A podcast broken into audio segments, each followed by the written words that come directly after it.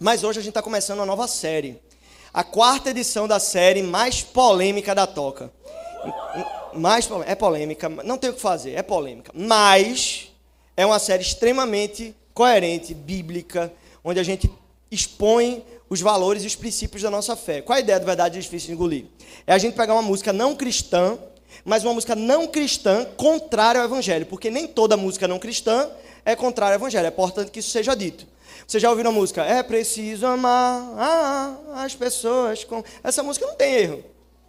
Aparente, teológico, pelo menos.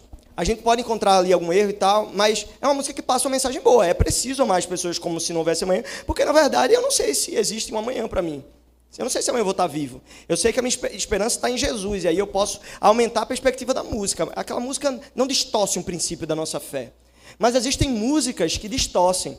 E a gente já viu muitas, na verdade, Fistigulir. A gente já viu música de Marília Mendonça, Wesley Safadão, Zé Neto e Cristiano, MC Kekel. MC, MC Kekel. É, qual, qual, qual mais? Vocês lembram aí? Quem? João.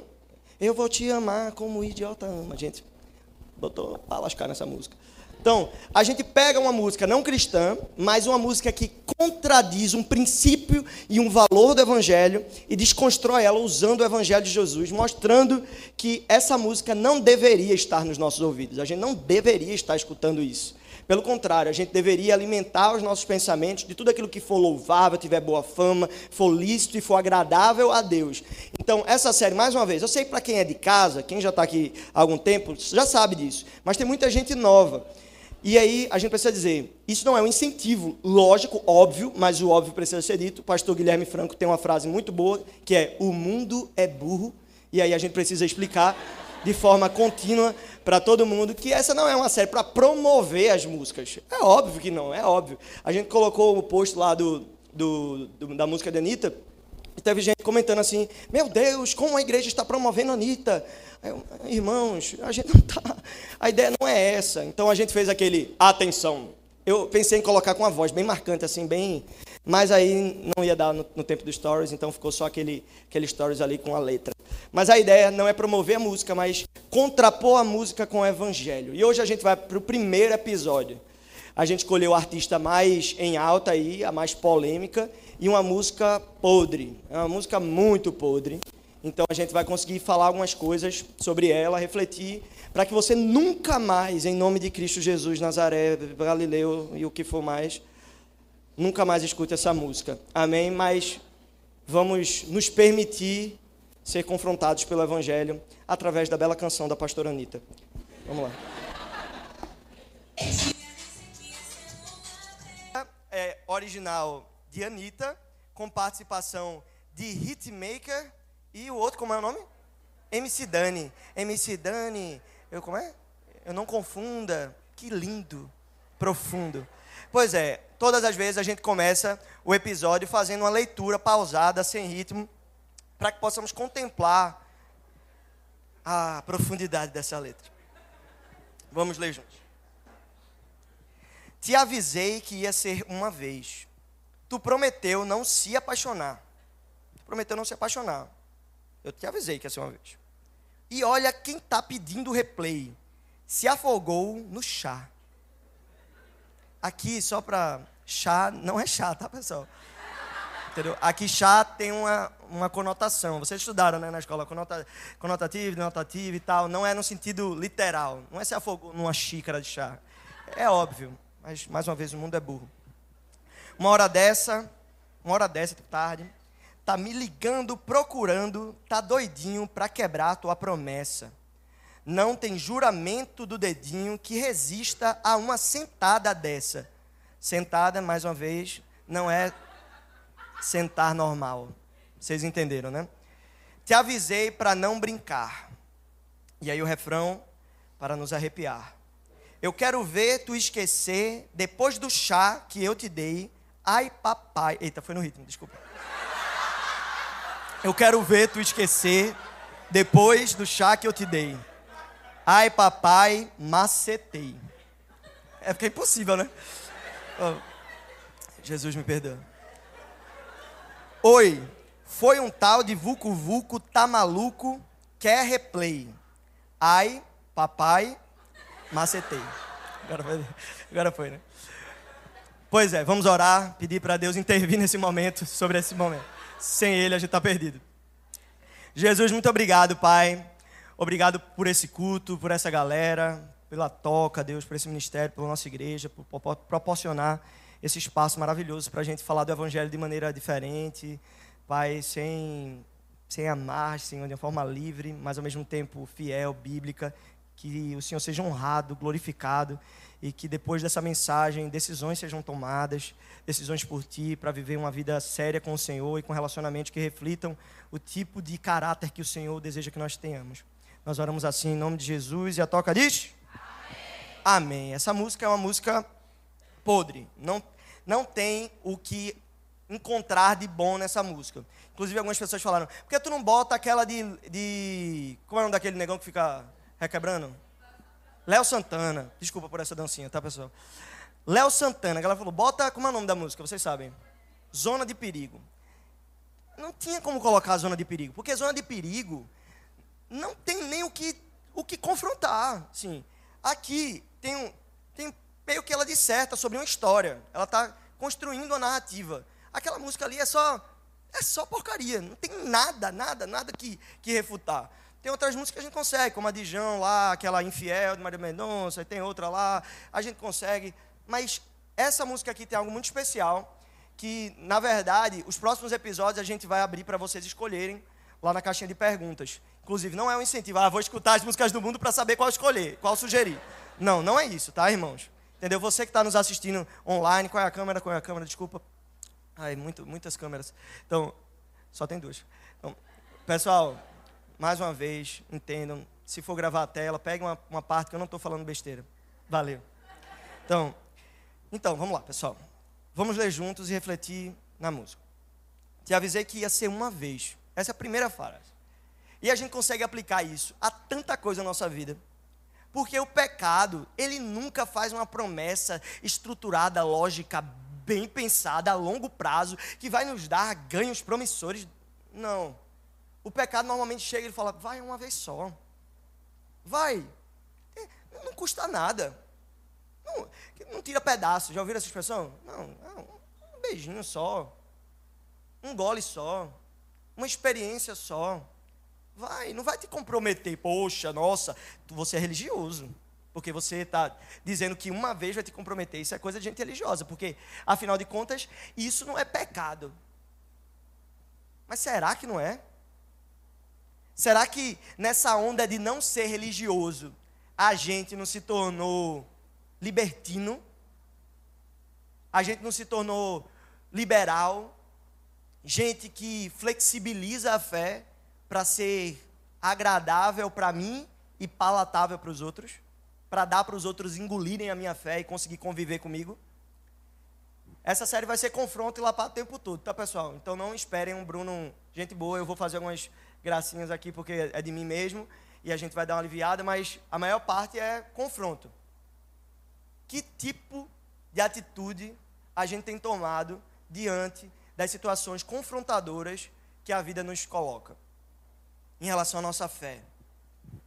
Porque o pecado, normalmente, ele vai prometer um prazer instantâneo. Normalmente, as promessas do pecado são de prazeres instantâneos. Vocês lembram do Éden? A serpente chega diante de Eva e ela fala: Olha, come do fruto. Sabe por quê? Porque se você comer do fruto, você vai ser como Deus. O que é que ele disse para você? E ela distorce o que Deus falou. Na verdade, Deus não tinha falado aquilo, ela distorce o que Deus falou para de alguma forma enganar Eva. Mas olha, o fruto era atraente. Ele era bom, atrativo aos olhos. Ele parecia gostoso, o fruto. Não era uma maçã, certo? A gente pensa normalmente que era uma maçã, mas poderia ser um abacaxi, uma melancia, um coco. Um coco talvez não, né? É meio estranho. Nossa, que coco suculento. Mas assim, era um fruto. E era atraente aos olhos. Isso significa que o pecado é também atraente aos olhos. Não tem uma coisa que você diga assim, é, um pecado e você diz, nossa, que coisa mais detestável. Eu não, não, não acho isso legal. Nossa, se você for muito crente, mas nós somos atraídos por aquilo que nos dá prazer. E não necessariamente isso é pecado. ser atraído pelo, por coisas que te dão prazer é natural, é intrínseco ao ser. É algo humano, é ontológico, é nosso. Nós somos atraídos pela alegria. Lembram do que o autor de Eclesiastes disse? Deus colocou a eternidade no coração do homem. Então nós temos um desejo pela satisfação.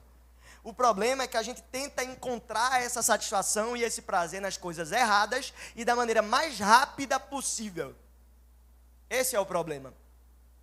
E o pecado ele sempre vai fazer essa promessa, é uma vez só. Dá só uma mordidinha, Deus não vai ver.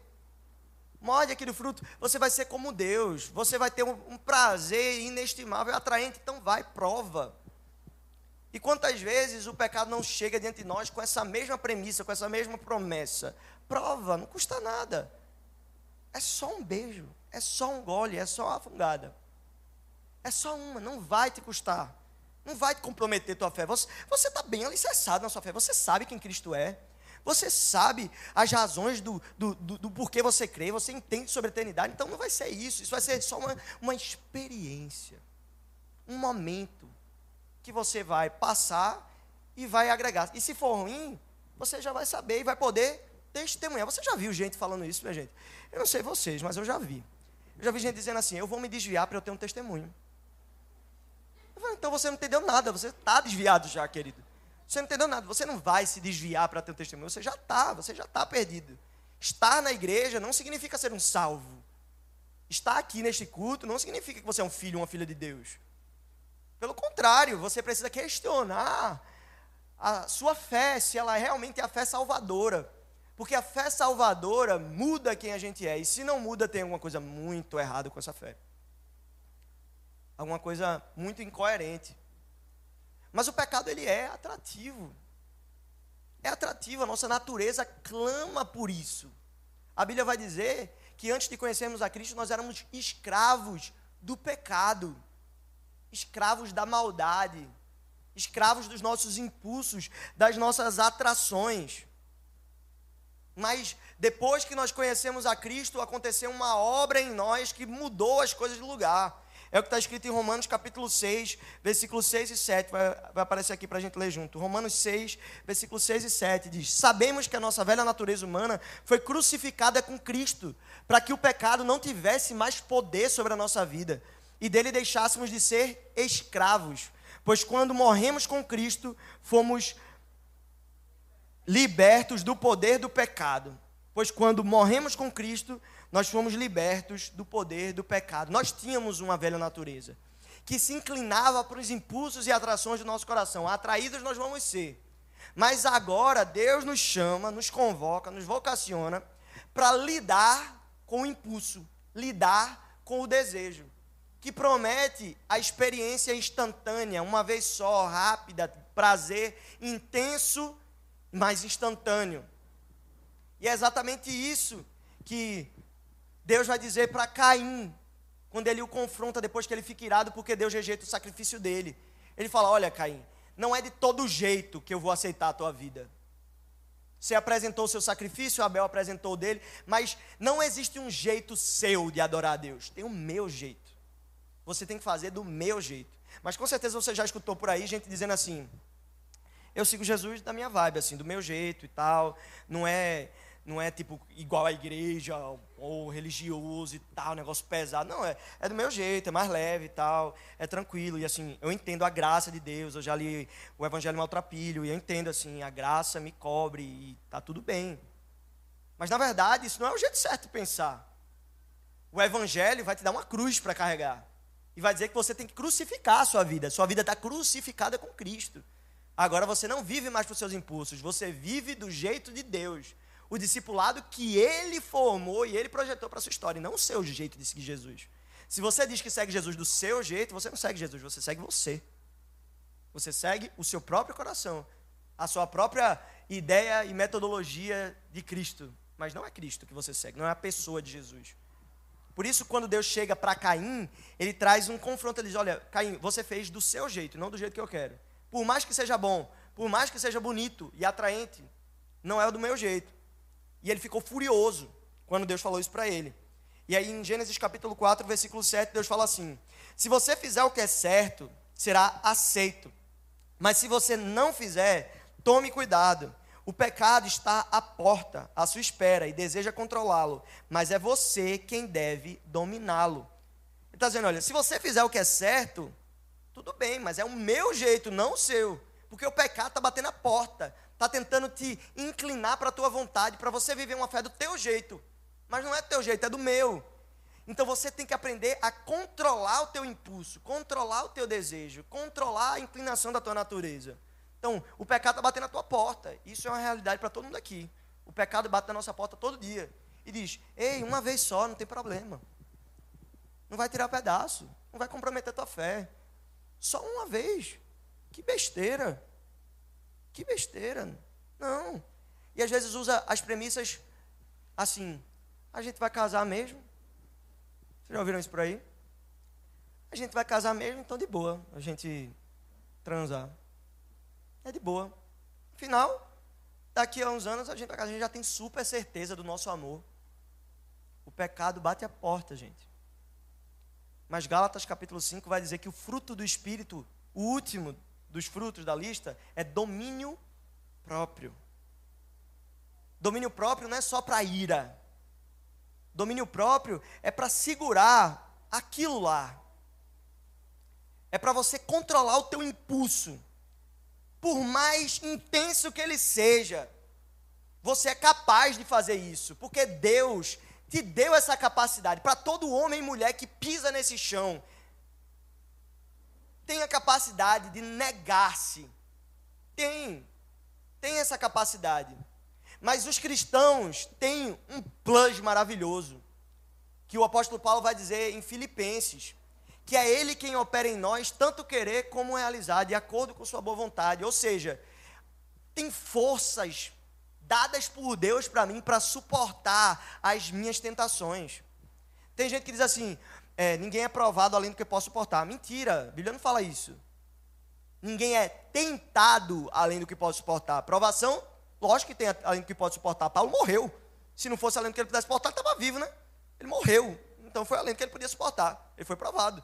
Agora, tentação não é além do que a gente pode suportar, porque Deus dá o escape. Ele fortalece você, ele traz ânimo sobre você, ele te ajuda, ele te sustenta, ele te levanta. Se você cai, ele está ali, ele é o advogado justo e fiel para nos perdoar os pecados e purificar de toda injustiça. Mas se a gente fala que, há, que somos dele, mas também somos amigos do mundo, nos tornamos inimigos dele. E na verdade, a verdade dele não está na gente. Mas a gente fica escutando o toque-toque na porta do pecado e a gente às vezes nem abre, mas a gente. Já viu aquela cena de filme que o cara fica na porta, encostado, curtindo o barulhinho ali, ó. O toque-toque. Beleza, eu não vou ficar. Eu sei que ficar é pecado, então não vou ficar. Mas as outras coisas não tem problema, né? Defraudar uma menina aqui não tem problema defraudar um cara aqui não tem problema. Assistir um TikTok de Mel Maia dançando de biquíni não tem problema. Assistir um TikTok de um cara bonitão, graças a Deus eu não vejo nem de Mel Maia nem do cara bonitão que eu não faço ideia. Então, espero que vocês também não saibam o nome do cara bonitão que dança. Mas certamente tem um cara ou uma menina ali no TikTok que de forma praticamente nua dança e atrai, alimenta o seu coração pecador, sua natureza.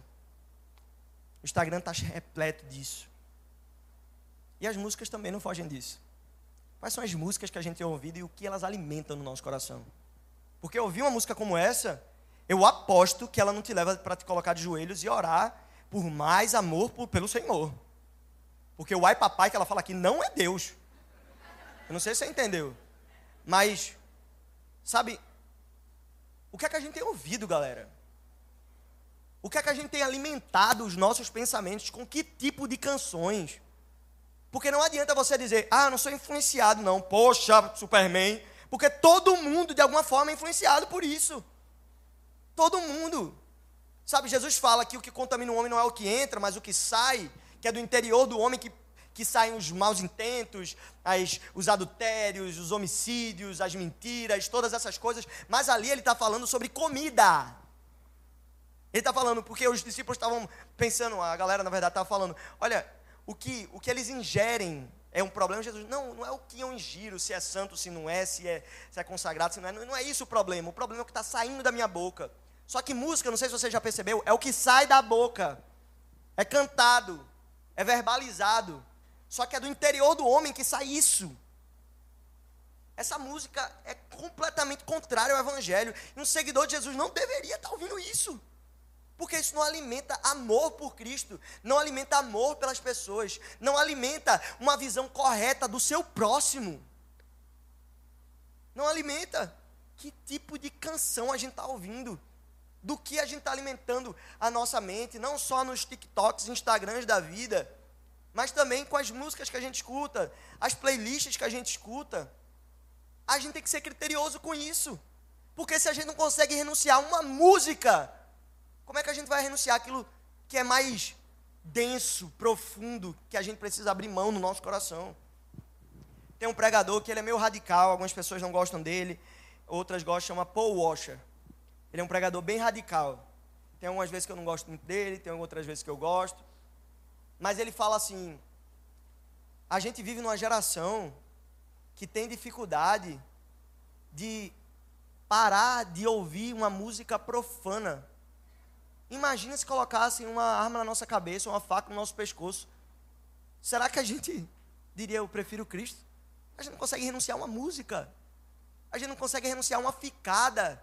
A gente não consegue renunciar às nossas próprias tentações da nossa vida ordinária. Quem dera se a nossa fé fosse provada a ponto da gente ter que sofrer por Cristo.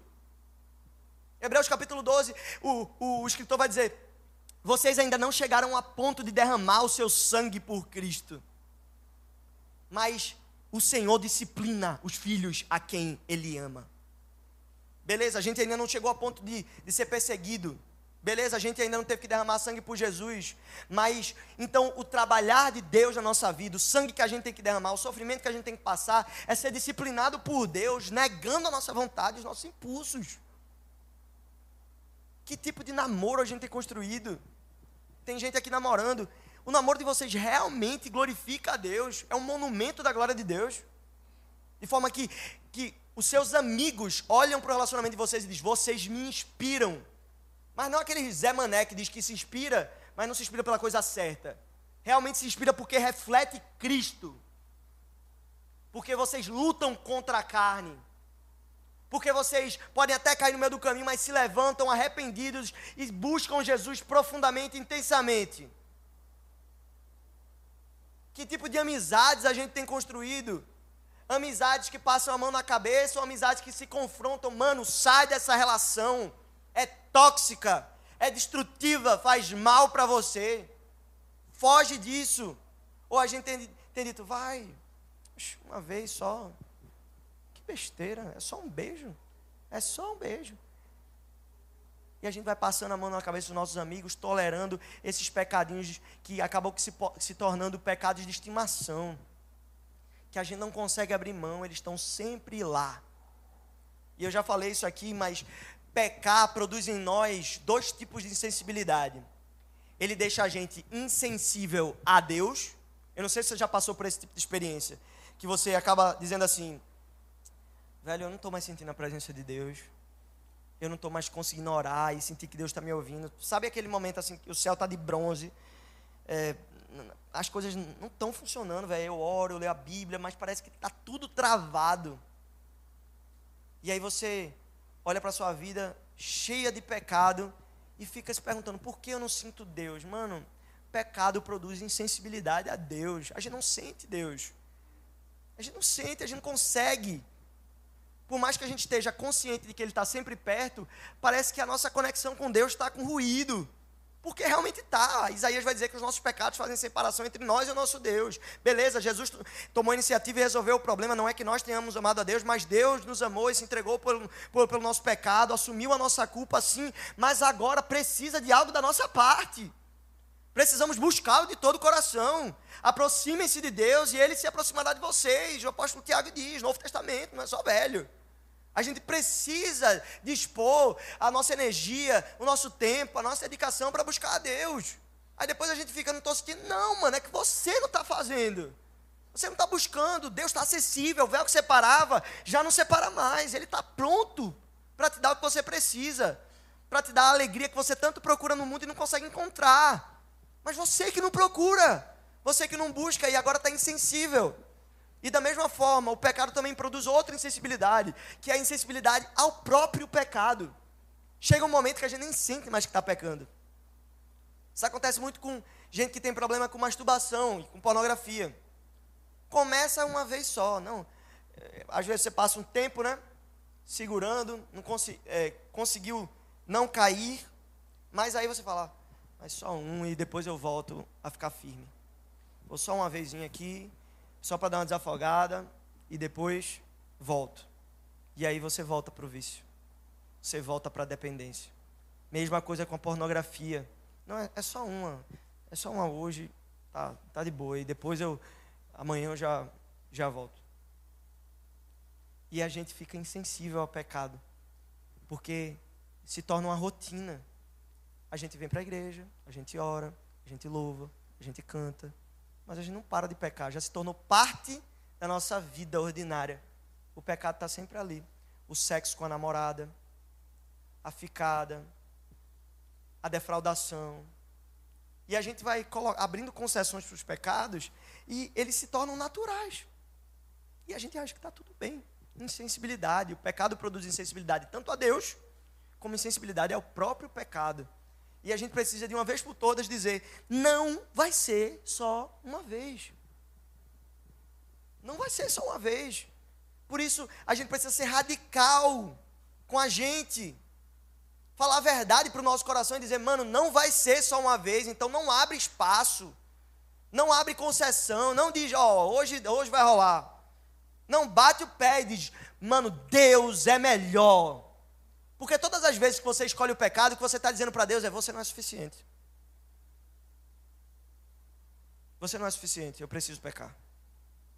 É isso que você está dizendo. Você está olhando nos olhos de Deus e dizendo: sabe, é, o que o Senhor é e tem oferecido para mim não é tão bom quanto é, esses segundos aqui de prazer, essa sarrada, esse arrepio, esse beijo. Não, isso aqui é, é, é um prazer que eu prefiro do que você. É mais ou menos isso que a gente está dizendo para Deus, quando a gente abre concessão para o pecado. Uma vez compromete o todo, galera. Então, vamos ser criteriosos, porque a promessa do pecado nunca é só para uma vez. Ela diz que é uma vez só, mas ela compromete você a longo prazo, ela fere você, ela deixa marcas em você, que vai comprometer de alguma forma a tua caminhada. Uma masturbação não é nunca uma masturbação uma masturbação na outra pessoa nunca é uma masturbação na outra pessoa e pronto. Porque se isso aconteceu com você, meu irmão tá aí, o Naruto. Mas meu irmão, você é o fera, entendeu? Mano, uma coisa leva a outra. Porque a gente começa com a satisfação ali e aquilo ali enjoa. A gente vai para um passo a mais. Porque a gente é assim.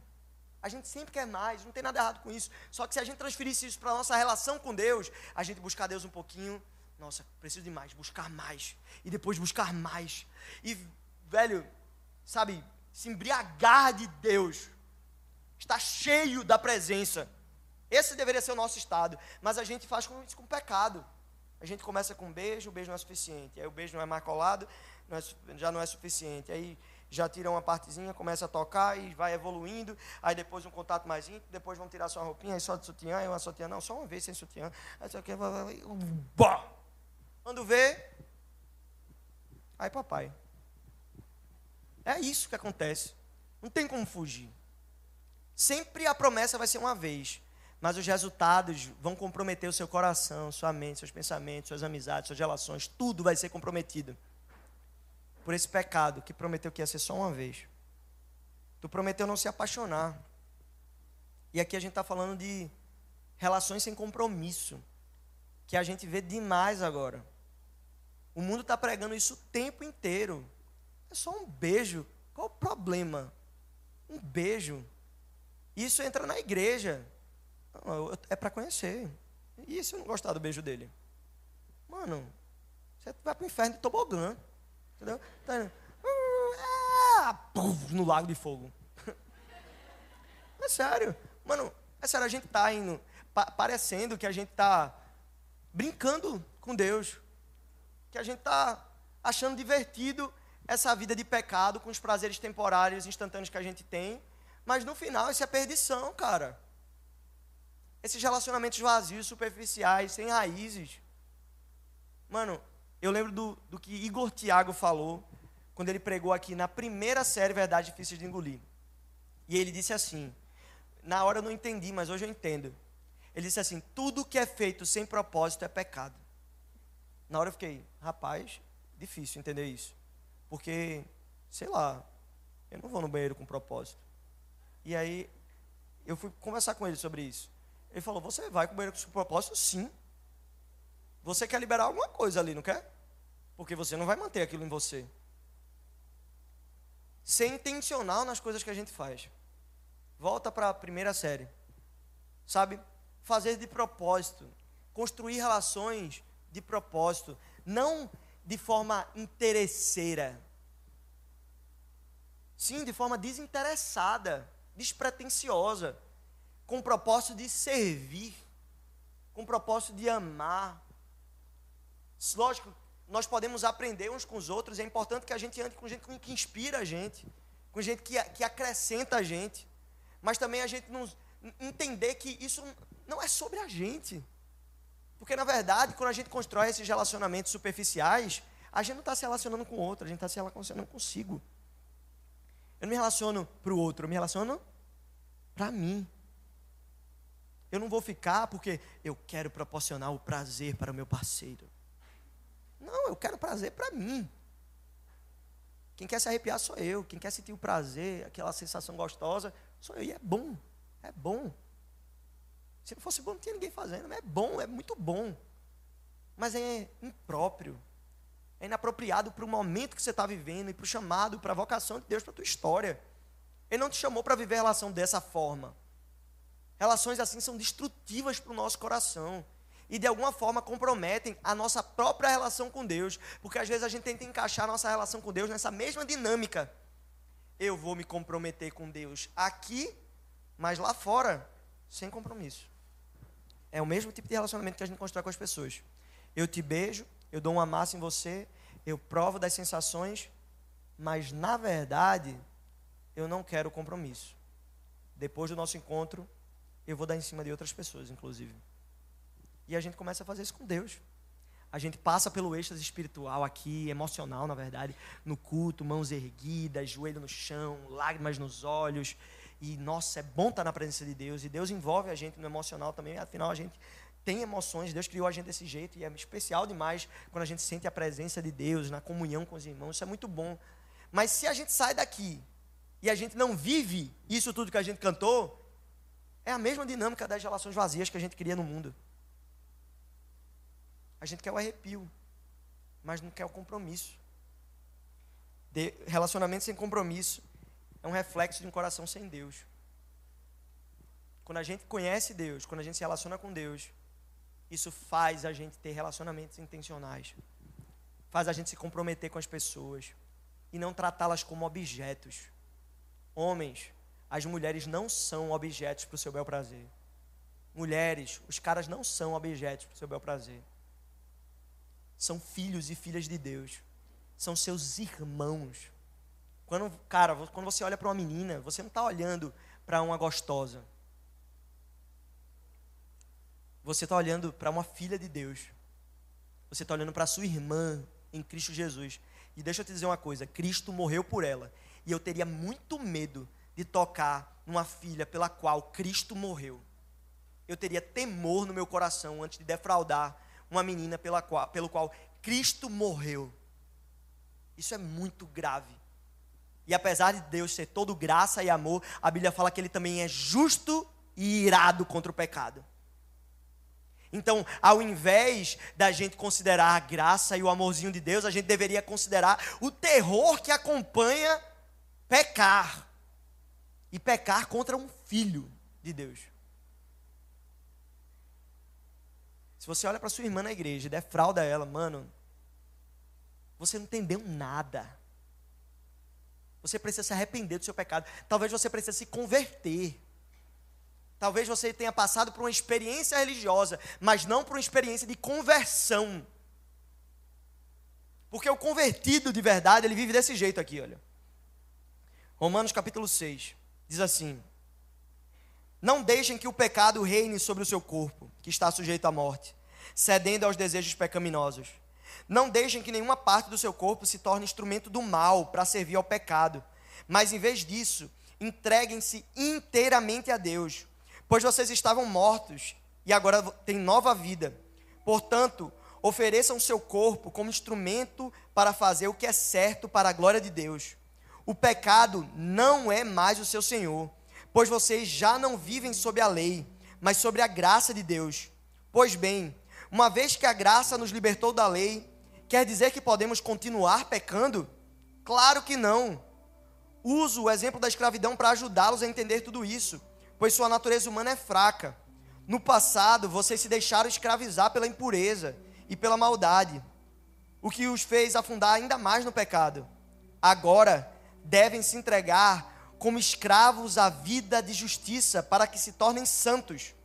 Agora, porém, estão livres do poder do pecado e se tornaram escravos de Deus. Fazem aquilo que conduz à santidade e resulta na vida eterna, pois o salário do pecado é a morte, mas a dádiva de Deus é a vida eterna em Cristo Jesus, o nosso Senhor. O salário do pecado é a morte. Se você, mesmo cristão, anda pecando, mano, você vai morrer. Você não está entendendo, velho? Não é que o crente não peca. Lembra, 1 João, aquele que diz que não tem pecado, se faz um mentiroso e a verdade de Deus não habita nele. Mas se você vive pecando, mano, a verdade não está em você. Não está. É incoerente com a nossa fé. Cristo nos libertou para uma vida nova nele. E se a gente não cresce em santidade, se a gente não cresce em arrependimento, tem alguma coisa errada e a gente precisa fazer o caminho de volta como o filho pródigo fez, caindo em si, voltou. Recomeçar. Lembram da acusação que, que, que Deus faz através do apóstolo João para a igreja do Apocalipse? Ele falou: tem uma coisa contra vocês. Vocês são bons, vocês servem, vocês adoram, vocês estão empenhados em ajudar uns aos outros, vocês são generosos, mas eu tenho algo contra vocês. Vocês abandonaram o primeiro amor. Voltem para as coisas que vocês praticavam no início. Isso, isso me arrepia, velho. Jesus não é chato, você que é. Jesus é massa, velho. O evangelho é massa. O reino de Deus é extraordinário. A gente está numa missão de resgate de perdidos, de gente que está indo de tobogã para o inferno. E a gente está dizendo, mano, não. Tem coisa muito mais prazerosa e maravilhosa para se viver do que isso. A gente está em missão de resgate, mas, velho, a gente precisa voltar. Porque talvez a gente que esteja no tobogã, estar na igreja não é, não é garantia de nada. Jesus vai dizer que trigo e joio crescem juntos. Eu li esse texto, galera. Bicho, eu fiquei. Eu fiquei tão mal, velho. Sendo bem sincero com vocês. Porque eu fiquei, Jesus, o que é que eu sou? Eu sou trigo ou joio? Eu fiquei aflito, velho. Abrindo meu coração aqui com vocês. Eu não estou vivendo uma vida de pecado. Eu estou sendo bem diligente com a minha vida, apesar de ser um pecador. Mas eu me coloquei no lugar de arrependimento diante do Senhor, me perguntando, Pai, o que é que há de mal em mim? Porque eu não quero ser achado como joio.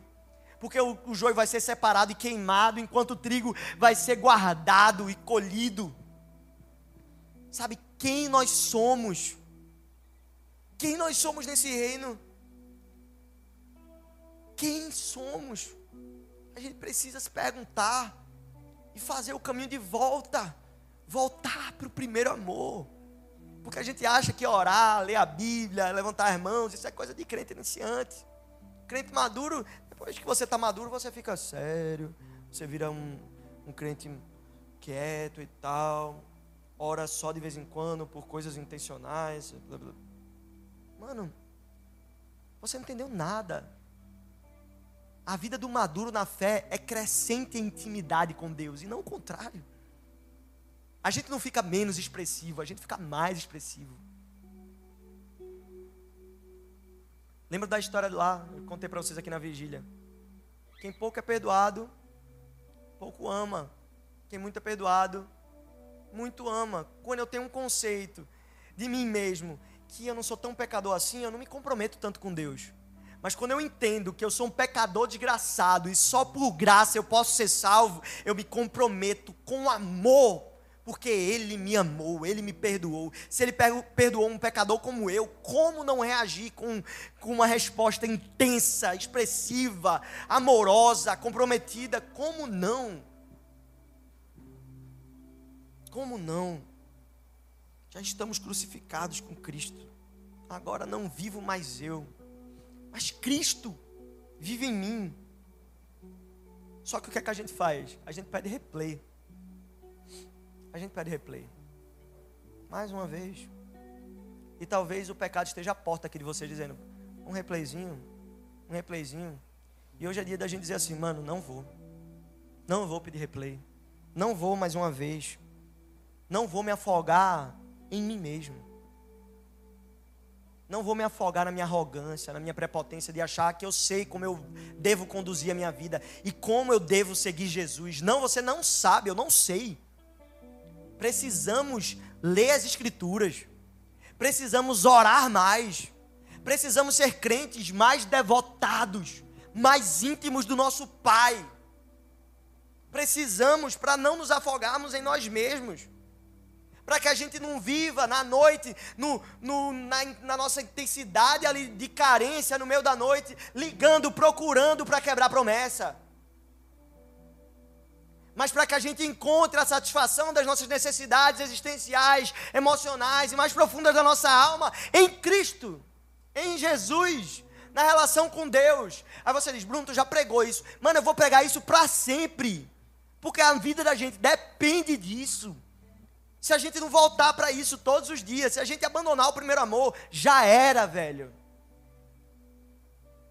O maior problema não vai ser a gente chegar diante do, lá no céu e dizer para Jesus: Eu não conheço você.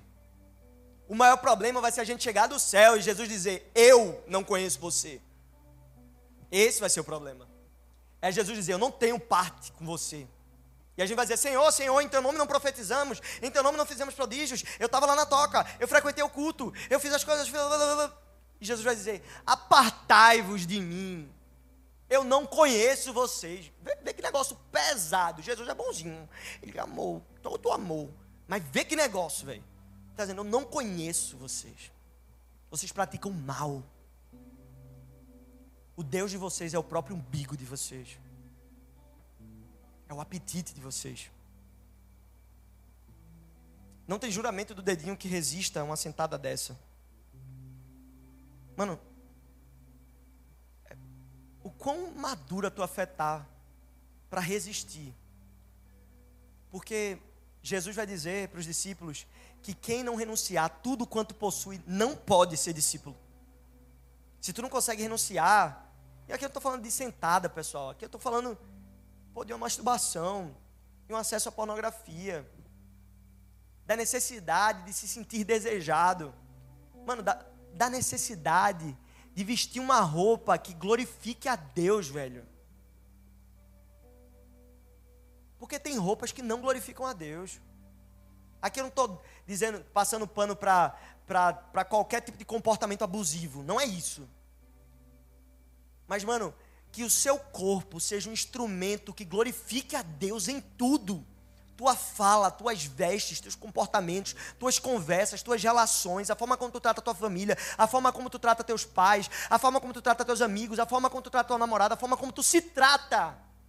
Seu corpo é templo e morada do Espírito Santo. Como ele pode ser instrumento para o teu irmão pecar? Pô, velho, que tipo de compromisso a gente está construindo com Jesus? O que é que a gente está dizendo? Ah, não resisto. Pode estar tá trocando prazeres momentâneos por uma eternidade com Jesus. Eu não estou falando do céu, eu estou falando de vida aqui, de prazeres aqui, mano. Velho, a vida com Jesus é, é maravilhosa. Melhor do que qualquer outra coisa que esse mundo pode oferecer, velho. Quando você encontrar algo pelo qual você diga assim: Eu vou morrer por isso. Martin Luther King diz isso. Se você encontrou algo pelo qual morrer, você começou a viver. Mas se você só está desfrutando dessa vidinha, velho, mano, questione seus, seu discipulado. Será que você realmente é um seguidor de Jesus Cristo? A gente é escravo do quê? A quem nós temos dado ouvido? Eu tive que botar essa faixa aqui para tirar os peitos dela. A gente é escravo do quê? Tem uma menina aqui da toca que chama Ana Júlia. Cadê Ana Júlia? Tá aí, Ana Júlia? Tá lá fora. Tá aqui? Lá fora? Desviada. Cadeira. Ana Júlia falou, gravou um vídeo uma vez pro TikTok da Toca. A gente usava muito antigamente quando o Malu gostava da Toca. E ela fazia muito TikTok e tal. Não era Malu? E ela gravou um vídeo que nunca saiu da minha cabeça. E eu termino com isso. Essa assim. O pessoal do mundo, e quando eu falo do mundo, eu falo os que não conhecem Jesus, porque a gente já falou muito sobre no mundo ano passado, vocês lembram, né? Jesus quer que a gente esteja no mundo para ser luz e sal. Mas a gente não é da essência do mundo. As pessoas que não conhecem Jesus, elas dizem que a gente está vivendo uma prisão, que a igreja aprisiona a gente, que a igreja limita, que a vida com Cristo é cheia de regras e limita a possibilidade de viver. Mas na grande realidade, não são, não somos nós os prisioneiros. Eles estão presos e não percebem. Sabe por quê? Porque quem pode dizer não é a gente. A gente pode olhar para uma boca atraente e, meu Deus, uma gata, um gato vê para você. Então, uma, um vídeo, aquele vídeo que o seu colega da faculdade manda para você, tentação de assistir, sei lá, uma masturbação, uma pornografia, um, um defraudar, um criar um desejo que você não pode suprir ou que você não tem a intenção de suprir. Sabe? Você pode dizer não para essas coisas. Você pode dizer não quero, não vou. Isso é ser livre. O prisioneiro é aquele que fala: eu não consigo resistir. Eu tenho que beijar essa boca. Eu tenho que me entregar para essa relação. Eu tenho que fazer, dar essa cantada. Eu tenho que assistir esse vídeo. Eu não consigo evitar. Eu acho que os prisioneiros não somos nós, né? Ela acaba o vídeo assim. Eu acho que quem está preso não sou eu, né? Pois é. A gente pode olhar para o pecado e dizer: não quero. Não vou. O apóstolo Paulo diz: o bem que eu quero, não faço. O mal que eu não quero, eu acabo fazendo. No meu ser militam, guerreiam, batalham carne e espírito. Mas no final, quem vence é o espírito. Sabe? No final da história, apesar da, da guerra, da batalha entre carne e espírito, quem vence é o espírito. A gente não pode ficar sustentando aquele. A carne é fraca. Não, mano, mas o espírito está pronto. Perceba que ele não diz o espírito é forte. Ele diz o espírito está pronto. Ou seja, mano, o que você precisa para uma vida em santidade está disponível. É só você pegar. É só você acessar. E não é uma coisa, não é uma ferramenta, é uma pessoa. É Cristo. Viva com Ele. Viva com Ele. Ah, isso é clichê. Viva com Ele. Você não faz o clichê. Viva. Procure-o. Deleite-se nele. Contemple-o. Procure-o de manhã, procure-o de tarde, medite nela, como ele fala para Josué, de dia e de noite. Não desvie o seu olhar nem para a esquerda, nem para a direita. Concentre os teus esforços nisto, me esquecendo das coisas que ficaram para trás e avançando para as que estão adiante de mim. Eu prossigo rumo ao prêmio. Cristo é o prêmio. Por isso, galera, não sei quem está namorando aqui, não sei quem está noivo, solteiro, ficando, viciado em pornografia. Mano, hoje é o dia de você se comprometer. Se comprometer, dizer, Deus, eu quero. Ah, Bruno, todo culto tem um apelo e tal, parece que é um negócio. Mano, porque todo dia a gente precisa renovar o nosso compromisso de fidelidade com Jesus, velho. Não é um lance para um momento da nossa vida, é para todo dia. Todo dia a gente tem que botar o nosso joelho no chão e dizer: Eu me comprometo mais uma vez. Eu negarei a mim mesmo mais uma vez. Eu te escolherei mais uma vez. Eu reforço que você não é só o salvador da minha vida, mas tu também és o Senhor da minha história. Todos os dias, não tem um momento que isso para. É para sempre, galera. É para sempre. Hoje é, é noite da gente tomar uma decisão, mais uma vez, mas uma decisão séria, racional, consciente. Não pelo arrepio, mas pela consciência de que se a gente não se comprometer com o Evangelho, a gente vai viver de chá em chá e afogado na gente, sem esperança, sem alegria. No final, morto e destruído, mas a vida com Cristo, a gente encontra abundância de alegria. Enquanto a gente não despertar para isso, não vai ter jeito. Vamos ficar em pé.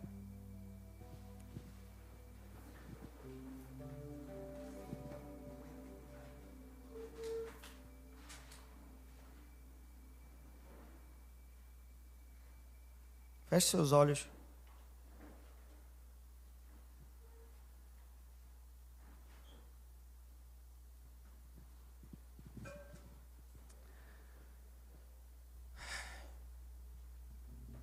Seus olhos.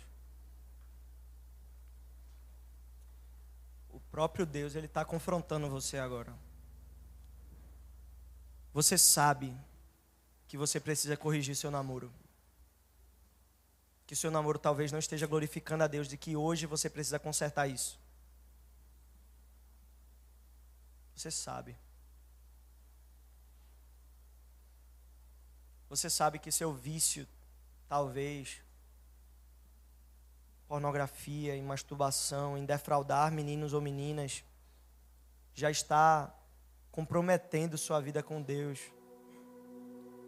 E hoje é o dia de pôr um ponto final, cara. Hoje é o dia de dizer: não sei se eu vou conseguir, mas eu quero. Já tentei outras vezes e não consegui largar, mas eu quero quero, eu desejo. Eu, eu desejo viver na presença do meu Deus e abrir mão desses pecados que me destroem. Eu quero, eu quero, eu quero. O primeiro passo é dizer eu quero. Não precisa ser competente, habilidoso, ter as ferramentas, saber fazer bem, ter algum tipo de talento. Não, você precisa só, velho, dar o primeiro passo. É o primeiro passo só. O resto é Deus que faz. É Deus que faz, Ele opera na gente, Ele é o autor e o consumador da nossa fé. Dá o primeiro passo, mano. Talvez tem gente aqui que sabe, que tem convivido com amizades, que tem te feito muito mal, velho. Na escola, na faculdade, na rua, enfim. Gente que te afasta de Deus. Gente que conversa coisas que te afastam de Deus, que comprometem teu coração. Mano, hoje é dia de se comprometer com o Evangelho e de renunciar renunciar ambientes, renunciar algumas relações e viver o chamado de Deus para a tua história. Feche seus olhos, vamos cantar essa música. Pedindo para isso ser uma realidade. Senhor, faça o nosso coração chorar com as coisas que fazem você chorar. Faz o nosso coração doer com as coisas que fazem teu coração doer. Faz o nosso coração amar as coisas que você ama. Vamos orar e pedir por isso, Senhor. Faz. Estamos à tua disposição, Senhor.